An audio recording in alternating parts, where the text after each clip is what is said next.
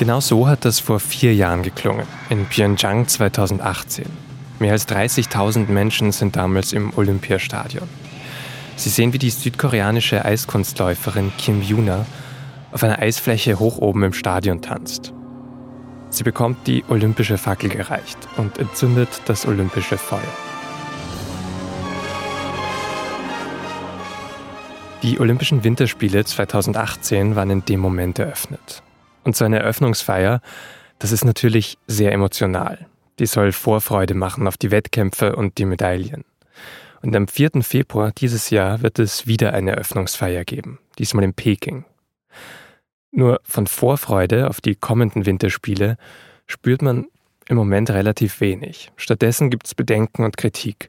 Das Gastgeberland China missachtet Menschenrechte und Meinungsfreiheit. Die Region, wo zum Beispiel die Skiwettbewerbe stattfinden, gilt als eine der trockensten der Welt. Und Corona bringt nochmal Unsicherheit rein.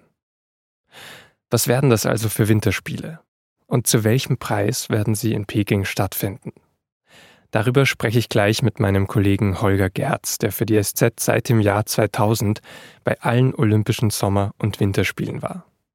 Dieses Jahr ist er aber noch nicht sicher. Sie hören das Thema. Mein Name ist Vincent Vitus Leitgeb und ich freue mich, dass Sie zuhören.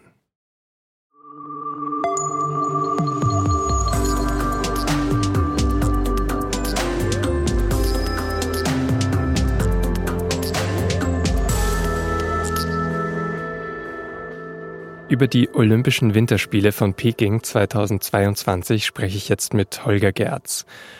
Und Holger, vielleicht ganz am Anfang die aktuellste Frage. Wir reden jetzt hier am Montag, den 24. Januar. Es ist nicht mehr so lang hin bis zur Öffnungsfeier am 4. Februar. Weißt du schon, ob du nach Peking fahren wirst? Also ich weiß es tatsächlich immer noch nicht. Äh, wir schieben es vor uns her, wir überlegen hin und her, ob wir es machen können oder nicht. Äh, und äh, wir, wir wissen es nicht. Also es ist einfach so, dass es gehört auch zum großen Thema natürlich dazu, dieser besonderen Olympischen Spiele, dass die Regularien Corona-technisch sehr speziell sind. Wenn man positiv ist, kommt man in eine Quarantäne. Man weiß aber noch nicht genau, wie lang man in eine Quarantäne kommt. Man weiß auch nicht, wohin man in die Quarantäne kommt. Ja, es ist ein Risiko und es ist vielleicht auch eine Lotterie, wenn man sich überlegt, dass man natürlich in einem Flieger sitzt, wo jemand sein könnte, der positiv sein könnte wir müssen es uns überlegen. Also ich habe mir überlegt, bis Freitag das zu machen. Bis dahin weiß ich dann, ob ich fliege oder nicht.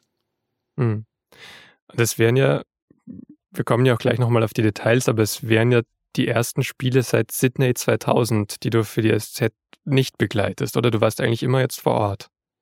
Ja, ja, das ist richtig. Ich bin jetzt auch schon, habe mir überlegt, das wäre, wenn ich, wenn ich es mir am Fernsehen anschauen würde, wären es die ersten Fernsehspiele seit 1998 in Nagano.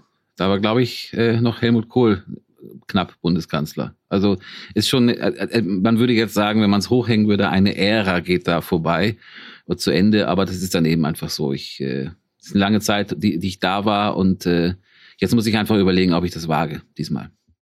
Was würde dir denn fehlen, wenn du es nicht siehst? Also was ist trotz allem immer noch das Besondere an so Olympischen Spielen?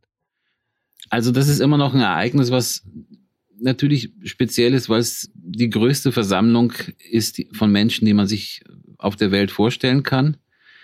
Ähm, ich mag das ganz gerne, so diese Atmosphäre auch des intensiven Arbeitens, dass man wirklich 14 Tage eintaucht in einen Bereich, dass man 14 Tage, so lange dauern die Spiele ja 16 Tage, daran arbeitet, ähm, dass man sich intensiv mit einem Thema beschäftigt. Das gefällt mir. Auch die ganzen Journalisten aus wirklich allen Teilen der Welt die dann immer zu unterschiedlichen Zeiten natürlich auch arbeiten. Wenn man dann nachts nach Hause kommt, kommen die nächsten schon, die steigen wieder in den Bus ein, weil dann gerade ihre Arbeitszeit beginnt. Das ist ja auch immer abhängig von den Weltregionen, für die man arbeitet.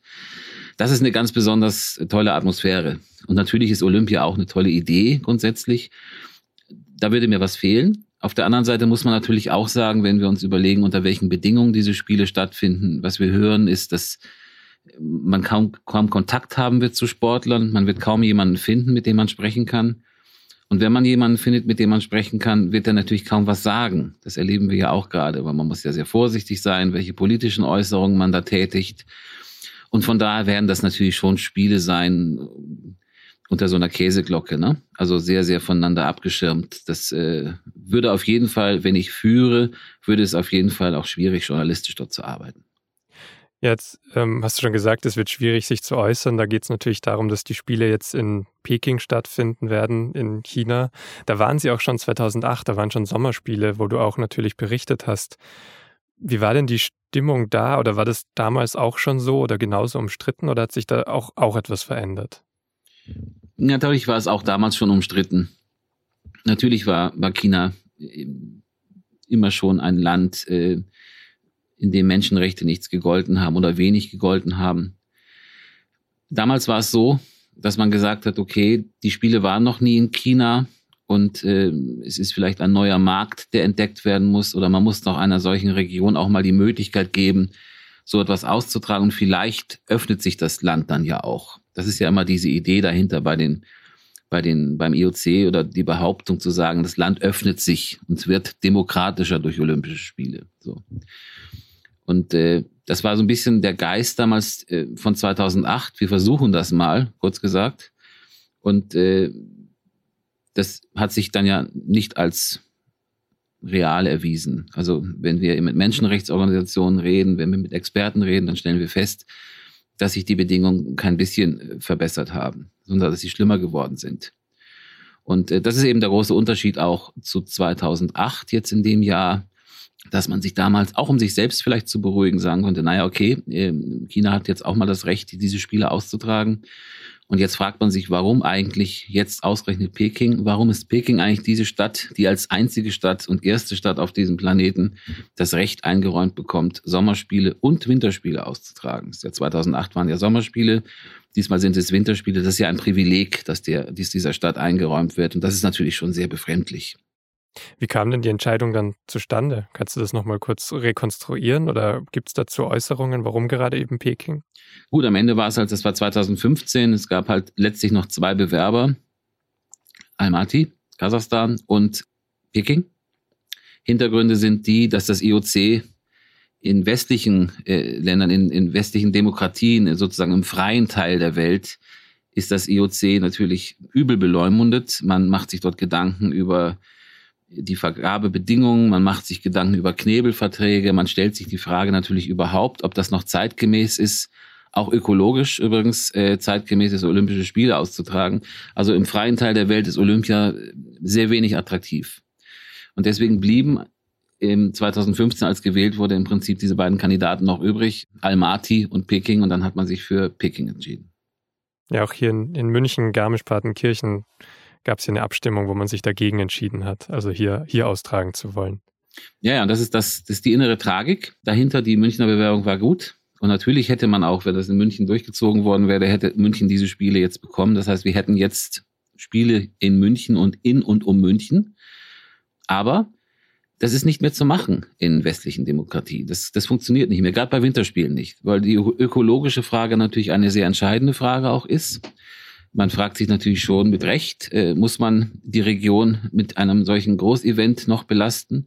Dazu kommt aber noch vieles andere auch. Also es gibt eine Skepsis in der Bevölkerung äh, aus ökologischen Gründen zum Beispiel. Es gibt aber auch eine grundsätzliche Skepsis gegenüber dem IOC, gegenüber diesem Machtgebaren, gegenüber dieser Autoritätennähe, gegenüber dieser Despotennähe. Also das Image des IOC hat enorm gelitten. Ja. Und mit dem IOC will einfach im Westen, zumal im Winter, vor allem im Westen nur noch wenige einfach zu tun haben. Das muss man auch klar sagen. Und das ist eben auch ein Grund dafür, dass man am Ende mit Russland arbeitet und mit China arbeitet, weil der Westen damit nicht mehr so wahnsinnig viel zu tun haben möchte.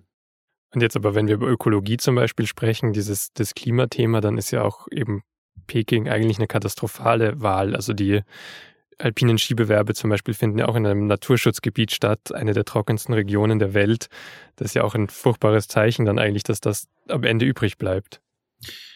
Peking ist ähm, in fast jeder Hinsicht eine katastrophale Wahl.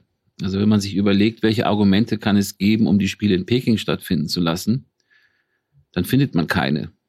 Ich finde keine. Das Ökologische hast du jetzt gerade angerissen nochmal. Über die Menschenrechtsfrage sprechen wir gleich noch intensiver. Die politische Ausdeutung so einer Großveranstaltung durch das Land ist noch, kommt, ist der nächste Punkt, ist eine Propagandageschichte. Hinzu kommt jetzt noch Covid. Also es gibt, wenn man nüchtern drüber nachdenkt, keinen Grund zu sagen, die Spiele müssten jetzt in Peking stattfinden. Wie positioniert sich das IOC? Da hat das in den vergangenen Jahren dann seine Entscheidung gerechtfertigt?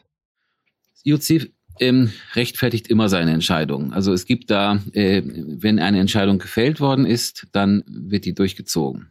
Das gehört äh, zu dieser Institution dazu. Die sagen, ja gut, ihr hättet die Spiele haben können im Westen, ihr wolltet sie ja nicht haben. Wir haben gerade äh, ja begründet, warum das eben auch schwierig ist, das gerade im freien Westen zu machen. Und sonst werden Dinge einfach in Zweifel gezogen. Ja, also wenn man das Thema mit den Uiguren bespricht, wir wissen es ja, äh, die Minderheit der Uiguren, die diskriminiert wird, die teilweise in Lagern festgehalten wird. All das ist belegt, all das ist recherchiert, da gibt es Stimmen, das ist äh, völlig klar, dass das so ist, ja. Das wird dann einfach von äh, wichtigen Menschen des IOC in Zweifel gezogen. Ja, es gibt einen, einen alten IOC-Mann, Dick Pound, der hat neulich gesagt, ich weiß gar nicht, ob das wirklich stimmt, ja, ob das, ob die Uiguren wirklich so schlecht behandelt werden. Das muss man mir erstmal belegen, sozusagen. Ja. Selbst diese ganz grundsätzlichen Dinge werden in Zweifel gezogen und das ist, macht natürlich eine Argumentation und eine Diskussion darüber, eine offene und ehrliche, natürlich immer sehr schwierig. Nein, die ziehen, die haben ihre Entscheidung gefällt, die ziehen das durch. Es kommt noch etwas anderes hinzu man kann mit diesen, mit diesen autoritären Regimes ganz gut dealen. Ja, da gibt es keine, keine Proteste gegen das IOC. Ähm, da wird man so durchregieren können. Da wird also China durchregieren und das IOC wird auch durchregieren können. Die wollen das ja. ja das sind ja auch ähm, China und IOC, die ähneln sich in gewissen, in gewissem Sinne auch. Das sind beides autoritär geprägte Regimes, wenn man das sozusagen sagen will. Und ähm, das IOC wird eine Sportveranstaltung ausrichten wollen. Ja, und die Bedingungen werden gut sein. Die haben sicherlich ihre ganzen Stadien fertig. Die haben sie wahrscheinlich schon seit zwei Jahren fertig. Ähm, da wird alles investiert. Für China ist wichtig, dass das glänzt, dass diese Veranstaltung gut aussieht. Und das ist natürlich auch im Interesse des IOC.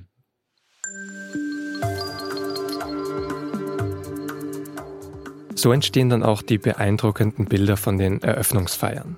Und immer im Zentrum, so betont das IOC das, stehen die Athletinnen und Athleten. It's time for the stars of the show to be on a stage they've been waiting to occupy, in some cases a lifetime.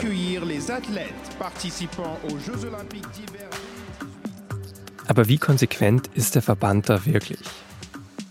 Diese Frage hat ein Fall besonders ins Rampenlicht gerückt. Am 2. November letztes Jahr, spät in der Nacht, postet die chinesische Tennisspielerin Peng Shuai nämlich etwas auf Weibo. Das ist sowas wie das chinesische Twitter. Sie wirft in dem Post einer hochrangigen Person vor, ihr sexuelle Gewalt angetan zu haben. Und zwar einem ehemaligen chinesischen Vizepremier. Der Post ist nicht lange öffentlich. Nach 30 Minuten wird er wieder gelöscht. Aber was noch beunruhigender ist, danach verschwindet auch Peng Shuai selbst. Erst nach etwa drei Wochen am 22. November verschickt dann das Olympische Komitee eine Pressemitteilung. Darin ist ein Foto von IOC-Präsident Thomas Bach, bei einem Videocall mit Peng Shuai.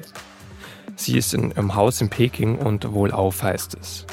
Das Foto wirkt aber total gestellt. Die 35-Jährige sitzt vor einem Berg von Kuscheltieren und lacht fröhlich in die Kamera. Das IOC sagt trotzdem im Prinzip, seht, es geht ihr gut. Wir treffen uns dann irgendwann mal in Peking.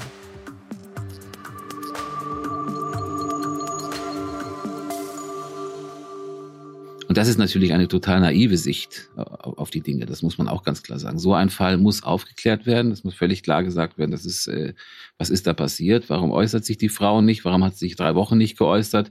Warum äußert sie sich, wenn sie sich äußert, offenbar jetzt unter Druck, unter Zwang? Ähm, aber da hat das EOC kein Interesse dran, das aufzuklären. Das äh, wird dann ist einfach part of the game. Da wird nicht weiter nachgegangen und äh, wir wissen nach, nach wie vor nicht, was mit der Tennisspielerin los ist. Die hat sich jetzt ein paar Mal, hat sie kurz was gesagt, das wirkte sehr eigenartig, aber wir wissen nach wie vor nicht, wie es ihr geht, wo sie steckt, was mit ihr gemacht worden ist. Das wissen wir nicht.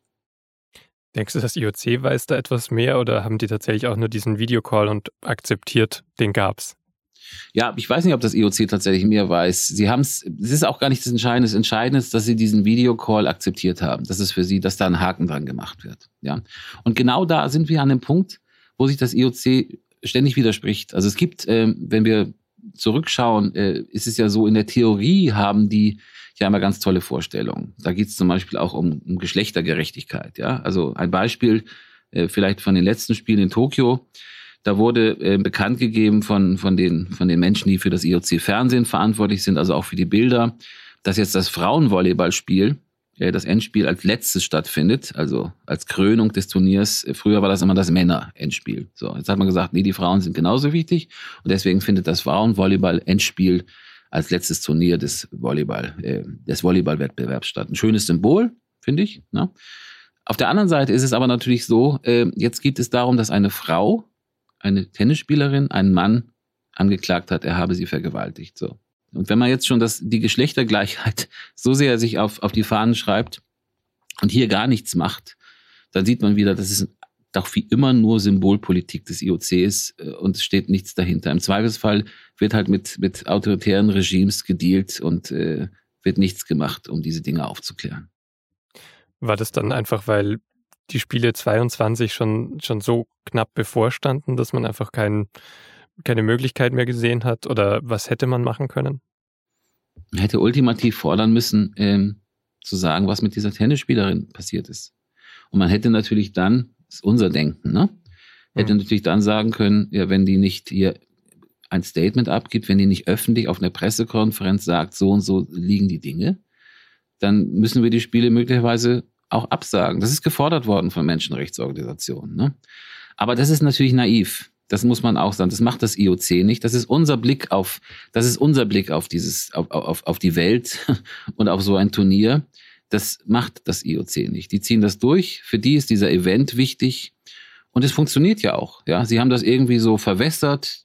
Es ist nicht geklärt worden. Die Tennisspielerin, sie lebt. Das ist, war für das IOC das Wichtigste. Die hätten ein Problem gekriegt, wenn die wirklich irgendwie nicht mehr aufgetaucht mhm. wäre. Das wäre echt in der Tat ein Problem, glaube ich, gewesen. Aber sie lebt, sie hat sich, hat sich geäußert. Und die Hintergründe, warum sie sich geäußert hat, welcher Druck da auf ihr gelastet hat, welcher Zwang, ja, oder was passiert ist in der ganzen Zeit, das ist nicht wichtig. Sie lebt, also macht man jetzt ganz normal weiter und geht an die Organisation dieser Spiele. Und denkst du, das ist auch aufgegangen zu großen Teilen? Also, dass der Fall tatsächlich schon wieder ein bisschen aus, den, aus dem Blickwinkel von vielen gerutscht ist? Der Fall ist ein bisschen aus dem Blickwinkel von vielen gerutscht. Und jetzt kommen wir wieder an den Punkt, der natürlich auch ein entscheidender ist, wenn man über Olympische Spiele nachdenkt. Äh, das ist immer eine sehr ambivalente Betrachtung.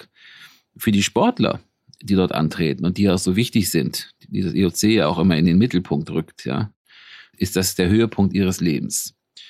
Und äh, wenn wir darüber nachdenken, dass Spiele abgesagt werden oder boykottiert werden, dann würde das ja bedeuten, dass die Sportler dort nicht hin können. Das will ja aber auch keiner. Jeder möchte ja gerne den Sportlern das gönnen, diesen, die, diese, diese Veranstaltung, da mal teilnehmen zu können. Ja? Und darauf baut natürlich auch das IOC. Das muss man ganz klar sagen. Das IOC sagt, wir machen das hier für die jungen Leute, für die Jugend der Welt, die sich trifft. Und jeder, der was dagegen hat, der, da sagt das IOC, naja gut, äh, ihr gönnt den Leuten das nicht. Ja? Und dazu argumentieren ist immer wahnsinnig schwierig.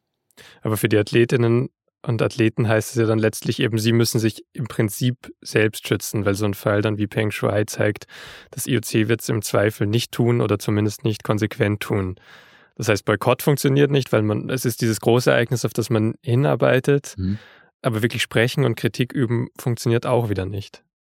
Das ist richtig. Das ist auch eine schwierige Situation. Wenn, wenn wir uns überlegen, was, was fordern wir dann von Sportlern? Das sind Menschen, die sind 18, 20, 22 Jahre alt, vielleicht etwas älter. Die haben ihr Leben lang vor einigen Sport betrieben, ja. Von denen erwarten wir natürlich dann irgendwie auch, dass sie sich politisch äußern mögen oder so. Das ist dann natürlich auch eine, eine sehr hohe Erwartung, ja. Das müssen schon wir machen, das müssen die Politiker machen und das müssen die Journalisten machen. Ich fordere von keinem Sportler, zumindest von keinem jungen Sportler, dass der hier, dass der möglicherweise noch in China öffentlich sagt, wir machen dieses und jenes oder wir fordern, dass die Tennisspielerin freikommt. Das, das, das ist auch eine illusorische Forderung. Da geht es ja möglicherweise auch um Werbeverträge, da geht es ja um die Fortsetzung der Karriere. Also Olympia ist ja nicht nur irgendwie ein großer Event, äh, emotional, sondern es geht ja um, um viele andere Dinge, auch um Sportförderung. Da hängt wahnsinnig viel dran. Von diesen Sportlern in der Situation noch zu verlangen, sich da politisch zu äußern oder das auch noch im Blick zu haben oder so, das ist schon wahnsinnig viel verlangt. Also du würdest auch sagen, dass wirksamere oder das, was man mehr erwarten kann, wäre ein politischer Boykott dieser Spiele und jetzt nicht der sportliche? Aus oben genannten Gründen hat ein sportlicher Boykott wenig Sinn. Das hat man das letzte Mal 1980 gemacht in Moskau, ähm, hat nicht wahnsinnig viel gebracht und hat vor allem eine ganze Generation von vollkommen frustrierten Sportlern hinterlassen. Ein diplomatischer Boykott ist schon wichtiger, dass die Politiker nicht hingehen, dass die alleine, dass die Chinesen am Ende alleine mit ihren Leuten auf der, auf der Ehrentribüne sitzen und die wichtigen anderen Politiker sind nicht da. Das trifft sie ein Stück weit. Hm. Und trotzdem gab es ja doch auch in der Vergangenheit politische Proteste auch von Sportlerinnen und Sportlern. Es gab ja immer wieder mal Aktionen. Rechnest du mit sowas dann gar nicht oder ist es zu riskant in China selbst dann? Also was wir im Moment ja sehen, ist, dass eine Drohkulisse aufgebaut wird. Also dass äh, immer wieder mal so durchschwappt zu sagen, oh, es kann schwierig sein, etwas sich zu äußern, politisch sich zu äußern. Möglicherweise wird man, wird einem die Akkreditierung entzogen, möglicherweise wird man irgendwie sonst wie diszipliniert. Das wabert so, ja. Das soll ja auch wabern, weil das ist ja sozusagen unter der Oberfläche, seid vorsichtig. Und ich glaube deswegen, dass vor Ort in China wenig passieren wird. Aber was heißt das? Es wabert sozusagen oder woher kommen, kommen dann diese Informationen? Hört man, hört, hört man immer wieder, dass das chinesische Funktionäre gesagt haben, steht auch in den internationalen Medien, wird auch nicht dementiert. Wird, man wird übrigens auch natürlich auch nicht ermutigt vom IOC, äh, sich zu äußern. Das passiert natürlich auch nicht. Ja, das IOC äußert sich und das ist ein ganz, das ist der nächste entscheidende Punkt dieser dieser Ambivalenz. Das IOC behauptet ja immer, äh, die Spiele müssen unpolitisch sein.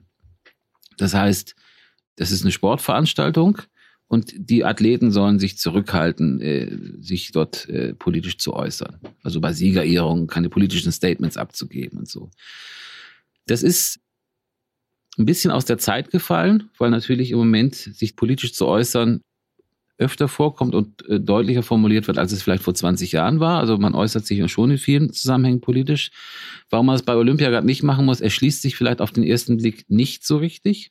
Auf den zweiten Blick dann schon, weil man natürlich sagt, okay, es würden sich dann nicht nur die westlichen Friedensfreunde äußern, sondern möglicherweise auch Islamisten irgendwie. Ja, also das kann schon, könnte schon schwierig sein. Dazu überlegen, wie sich die Menschen äußern, ist schon, äh, diese Überlegung grundsätzlich ist nachvollziehbar. Aber, und das ist der entscheidende Punkt, wenn das IOC behauptet, die Spiele seien unpolitisch, dann müsste es sich selber natürlich auch unpolitisch verhalten. Das tut's aber nicht. Das IOC verhält sich höchst politisch. Wiederum ein Beispiel aus, aus Pyeongchang, äh, die letzten Winterspiele in, in Südkorea. Dort hat man äh, vom IOC nicht nur zugelassen, sondern befördert, dass eine Nationalmannschaft der Eishockeyfrauen antritt aus südkoreanischen und nordkoreanischen Spielerinnen. Ähm, es ist also gegen jede Regel gewesen. Ja, die, man muss sich überlegen, die Südkoreanerinnen haben sich da jahrelang vorbereitet, die wollten antreten und hat man gesagt, äh, pass mal auf, äh, die Nordkoreaner machen jetzt auch mit, ihr bildet jetzt eine gemeinsame Mannschaft. So. Das ist natürlich ein rein politisches Statement gewesen. Man wollte dort vom IOC sich als Friedensbringer betätigen, man wollte den Frieden befördern in, in, in dieser Region und hat deswegen äh, diese Mannschaft äh, aufs Eis gelassen. Das war eine Propagandaveranstaltung für Nordkorea. Es wurde auch da gar nicht wahnsinnig viel vor Ort über Nordkorea geredet, über die die Lager, wo auch ja wieder Menschen interniert werden, ja. Das war in dem Moment war auf einmal Nordkorea Teil dieser ganzen Inszenierung. Und natürlich ist das eine hochpolitische Angelegenheit. Und wenn das IOC von seinen Athleten fordert, unpolitisch zu sein, dann müsste es selber natürlich auch unpolitisch sein. Das ist es aber nicht. Sport ist politisch und natürlich ist Olympia auch eine politische Veranstaltung, klar.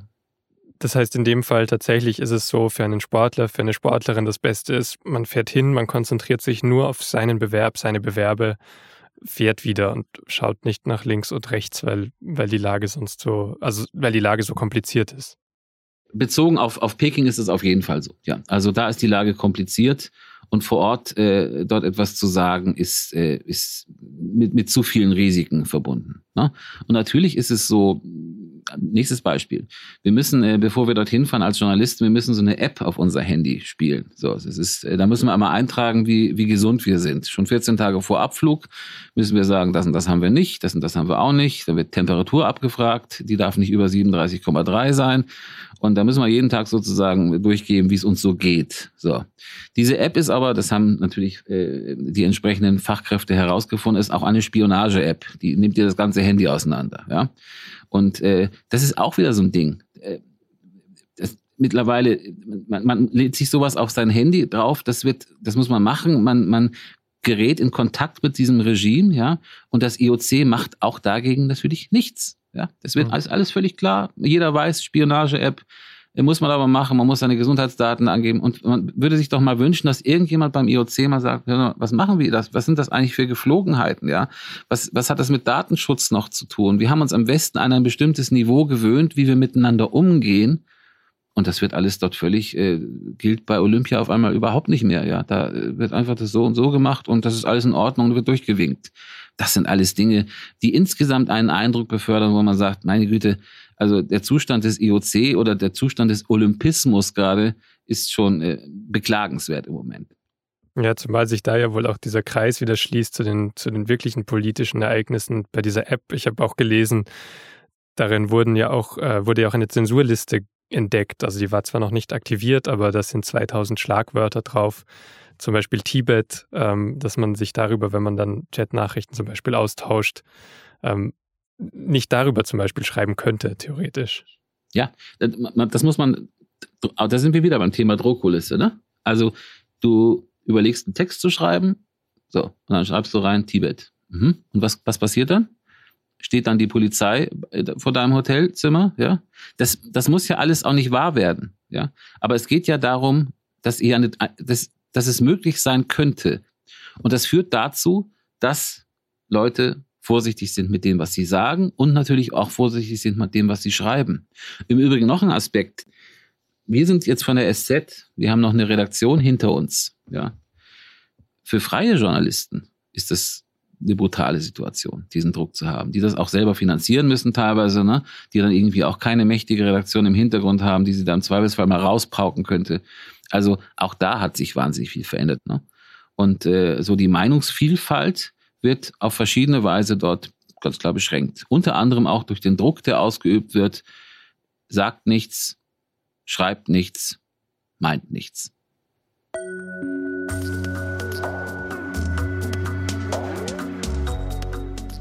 Vergangenes Jahr haben die Olympischen Sommerspiele in Tokio stattgefunden. Wegen Corona ein Jahr verspätet. Ohne Zuschauer und dann mit strengen Auflagen für Sportlerinnen und Sportler, Funktionärinnen, Funktionäre und für die Journalistinnen und Journalisten aus der ganzen Welt. Und Peking 2022, das wird jetzt wohl nochmal deutlich strenger. Das hatte Holger ja am Anfang schon angedeutet. Die Unsicherheit ist in jedem Fall größer. China fährt nämlich im Alltag gerade eine strikte Null-Covid-Strategie. Auch wenn nur wenige Fälle öffentlich werden, müssen ganze Millionen Städte in einen flächendeckenden Lockdown. Es gibt Ausgangssperren und Massentests. Und gerade Peking wird derzeit besonders kontrolliert. Wer dorthin reisen will, auch aus dem Inland, wird stark kontrolliert.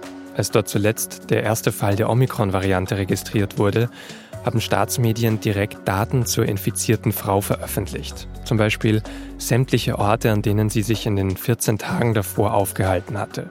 Einkaufszentren und Restaurants zum Beispiel. Rund 13.000 Menschen in ihrem Bezirk wurden direkt getestet, offenbar ohne weitere Infektionen.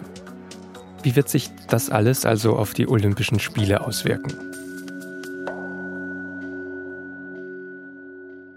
Also ursprünglich war ja die Idee von China war ja die, dass sie äh, volle Stadien anbieten wollten, auch als Signal an den Rest der Welt. Pass mal auf, Tokio war, hat vor leeren Rängen stattgefunden.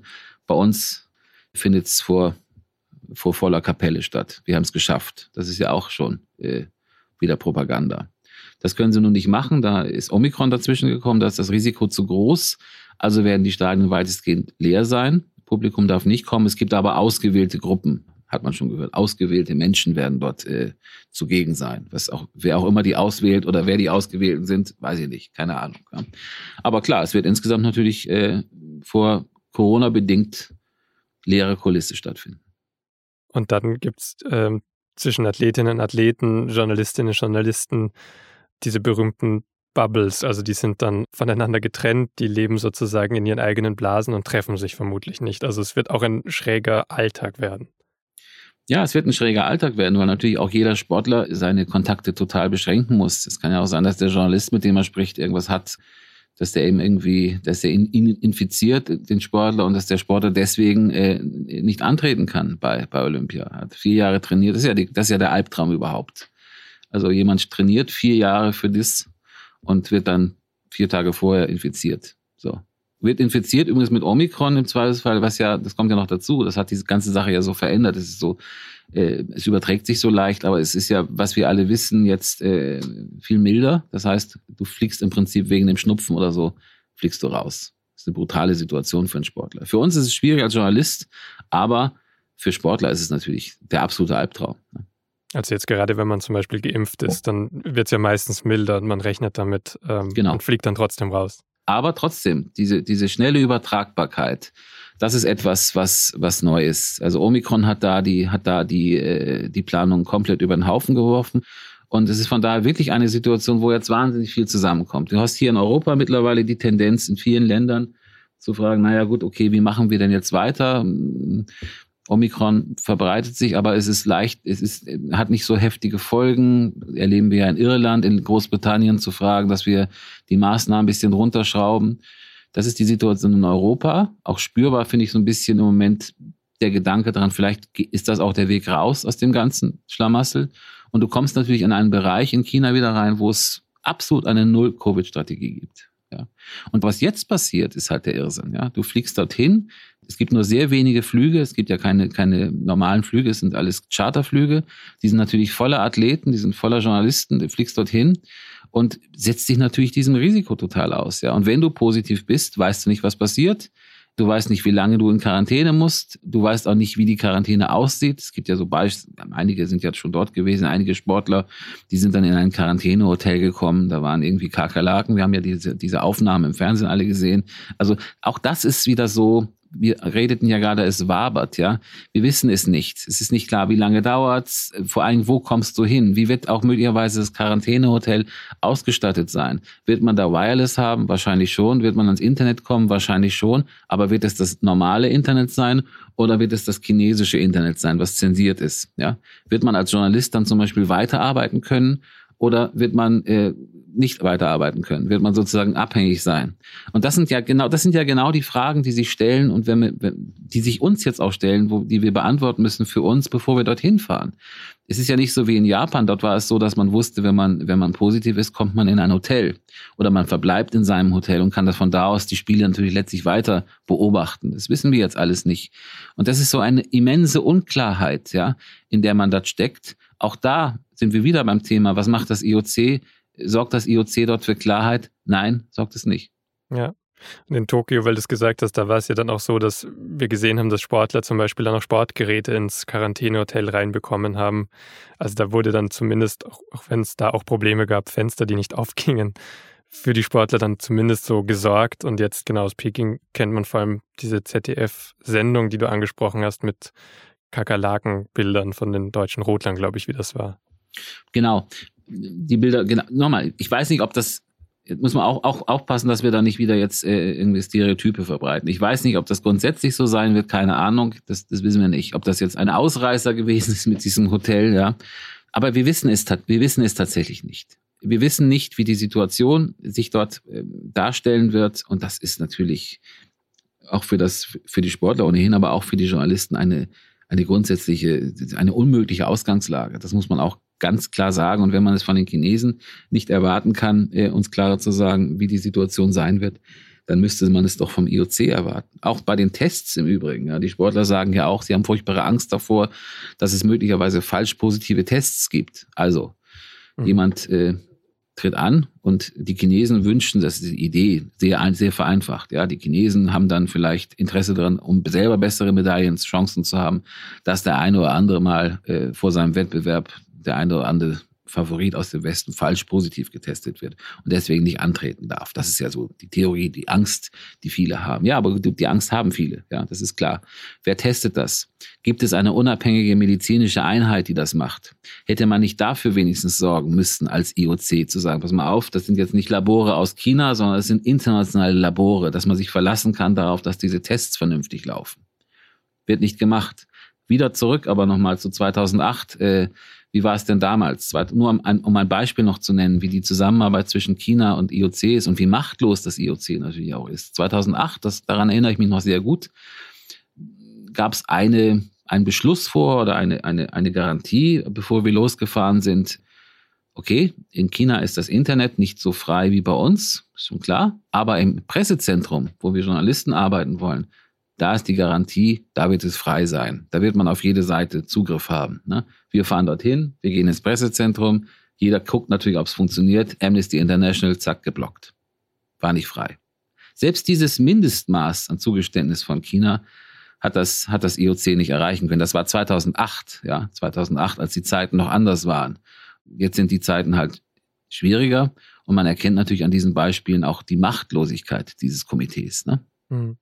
Ja, und man sieht schon auch, ähm, wie es über die Jahre Vertrauen halt auch verspielt hat. Also du hast ja eben gesagt, man hat Angst vor Manipulationen. Das hat ja auch der Ski-Alpin-Direktor äh, der Deutschen einmal sehr laut oder sehr öffentlich gesagt in einem ARD-Interview, hat sich da auch bezogen dann zum Beispiel auf die Spiele von Sochi, wo es eben Doping-Probleme gab, auch in russischen Labors wieder, ähm, dass da das IOC einfach über viele Spiele einfach nicht dazulernt, sondern eben eine Chance nach der anderen vertut und so geht halt dann das Vertrauen verloren. Das ist, das ist eine grundsätzliche, eine grundsätzliche Sache, die passiert ist, ja. Das Vertrauen ist verloren gegangen, ist, äh, das Image ist dahin, die Glaubwürdigkeit ist dahin. Und jetzt kommen wir wieder zum nächsten, zur nächsten Ambivalenz in der ganzen Debatte, die auch gerne übersehen wird. Das Vertrauen ist dahin im Westen. Das muss man ganz klar sagen. Das ist unsere Position zu Olympia. Das heißt, die europäische Position, auch die amerikanische Position, die sagen, was ist das eigentlich für ein Laden da? Wenn du jetzt nach Indien gehst zum Beispiel oder auch nach Afrika in einigen Bereichen, dann stellst du immer noch fest, große Begeisterung für Olympia. Ja, das ist also immer noch viele Teile der Welt sagen, das ist eine wunderbare Geschichte. Für die sind andere Dinge wichtig. Äh, Indien zum Beispiel, da, die hoffen, dass sie selber mal Olympische Spiele ausrichten können. Ist auch mal überlegt worden, vielleicht 2040, 2050. Neu-Delhi hält sich da immer bereit, das machen zu können oder so.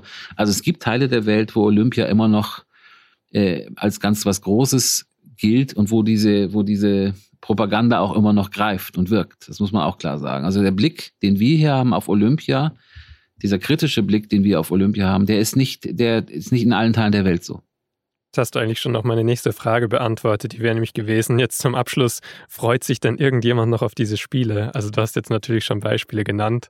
Mhm. Wahrscheinlich wird es auch eben viele Sportlerinnen und Sportler geben, für die das eben schon das Größte ist, die sich darauf vorbereiten. Aber diese anderen Dinge kann man halt nicht ausblenden. Also freut sich jemand auf die Spiele. Für, für Sportler ist das immer ein großes Ding. Das muss man klar sagen. Olympia ist das, das Lebensziel. Also die, wenn wir fragen, wer freut sich auf die Spiele, dann sagen wir schon, natürlich die Sportler freuen sich schon drauf. Über, immer noch, auch jetzt in der Diskussion um, um Peking. Ich finde die deutschen Sportler da ganz beachtlich übrigens auch. Da wird ja auch gesagt, die sind alle so, so indifferent. Nee, haben schon viele von denen haben was gesagt und haben auch viele von denen haben auch gesagt, es ist keine gute Entscheidung gewesen, das nach Peking zu vergeben. Das sehr oft gehört von, von Athleten. Felix Loch oder, oder ist neulich bemerkenswert. Auch gute, gute, gute äh, Analysen dabei. Severin Freund mal so by the way auch gesagt, wie scheiße das eigentlich ist. Aber trotzdem ist natürlich immer dort spürbar, die Faszination des Events wirkt bei, bei Sportlern nach wie vor. Das muss man klar sagen. Und das ist, das ist auch ein Fund, mit dem die beim IOC natürlich nach wie vor wuchern, ja. Und am Ende vielleicht der letzte Gedanke, wer freut sich auf Olympische Spiele? Es freuen sich immer äh, äh, die Menschen, die mit den Bildern zu tun haben, ja, also die sozusagen die Bilder versenden. Denn die Bilder, die dort gezeigt werden, das wissen wir von der Eröffnungsfeier, Schnee, Menschen im Schnee, gerade bei Winterspielen, ja, dann dieser blaue Himmel, den wir dort sicherlich auch gelegentlich finden werden, äh, Menschen im, im Kampf um den Sieg, trauernde Menschen, triumphierende Menschen, das ist ja etwas, was dann, wenn das erstmal losgeht, äh, immer noch wirkt. Das ist übrigens auch so ein Satz, der, den man oft hört beim IOC, äh, oder bei, bei, bei Funktionären, die sagen, na gut, Diskussionen gab es ja immer schon vorher, ne? aber wenn es dann erstmal losgeht, dann sind die Diskussionen auch vergessen. Darauf hoffen die, äh, und das wird sicherlich in diesem diesmal auch zum Teil so sein. Ja, wenn die Wettbewerbe anfangen, anfangen dann sind es die Wettbewerbe, dann ist es eine Sportveranstaltung. Aber wir alle sollten natürlich nicht vergessen, welche Hintergründe es dort gibt und wir sollten nicht vergessen den Ort, an dem diese Spiele stattfinden. Gibt es dann zum Abschluss noch solltest du hinfahren oder solltest du es, du wirst es ja sonst beobachten von hier, gibt es da Sportarten, Veranstaltungen, Events, auf die du dich dann jetzt noch freust und einstellst? Oder bist du da jetzt eben auch schon in dieser Grundskepsis drinnen? Also ich bin ja als Seite 3 Reporter dort, ich bin ja kein Sport, äh, Sportredakteur, von daher habe ich im Prinzip immer beides so im Blick das eine wie das andere. Und ich muss sagen, in diesem Fall fällt es mir wirklich sehr schwer, mich da auf etwas zu freuen. Also äh, das ist äh, übrigens auch, wenn man natürlich länger dabei ist, wenn ich mich selber so, wenn ich mich selber so zurückerinnere, 2000, äh, die Spiele in Sydney waren meine, wie gesagt, meine ersten. Das war schon ganz, war was sehr Besonderes. Es war aber auch, auch der Gedanke vielleicht noch, es war natürlich auch eine andere Zeit. Ne? Also wenn wir uns überlegen von vor 20 Jahren, da haben wir gedacht, die Welt wächst jetzt schon zusammen. 2000, das war so, man hat gesagt, jetzt sind wir so dem ewigen Frieden vielleicht doch näher, als wir uns äh, das je gewünscht hätten. Ja, ist toll. Und mittlerweile leben wir natürlich auch in politisch sehr angespannten Zeiten. Ja, und äh, da den Gedanken zu haben, jetzt klinke ich mich mal zwei Wochen aus und kümmere mich nur um Eishockey und beobachte die deutsche Eishockey-Nationalmannschaft, die vielleicht diesmal die Goldmedaille holt, die sie beim letzten Mal nicht geholt hat, sich da so selbst hinwegzutäuschen über die Gesamtzusammenhänge, das fällt einem dann zunehmend schwer und fällt einem natürlich in Peking erst recht schwer. Das muss man auch klar sagen. Also das ist keine, für mich ist das keine Sportveranstaltung, sondern das ist, ist, ist was Gesamtgesellschaftliches. Dann vielen Dank für deine Einschätzungen und Eindrücke und ich bin gespannt, ob du dann letztlich von vor Ort berichtest oder von hier sozusagen einen Weg finden musst. Sehr gern. Danke dir.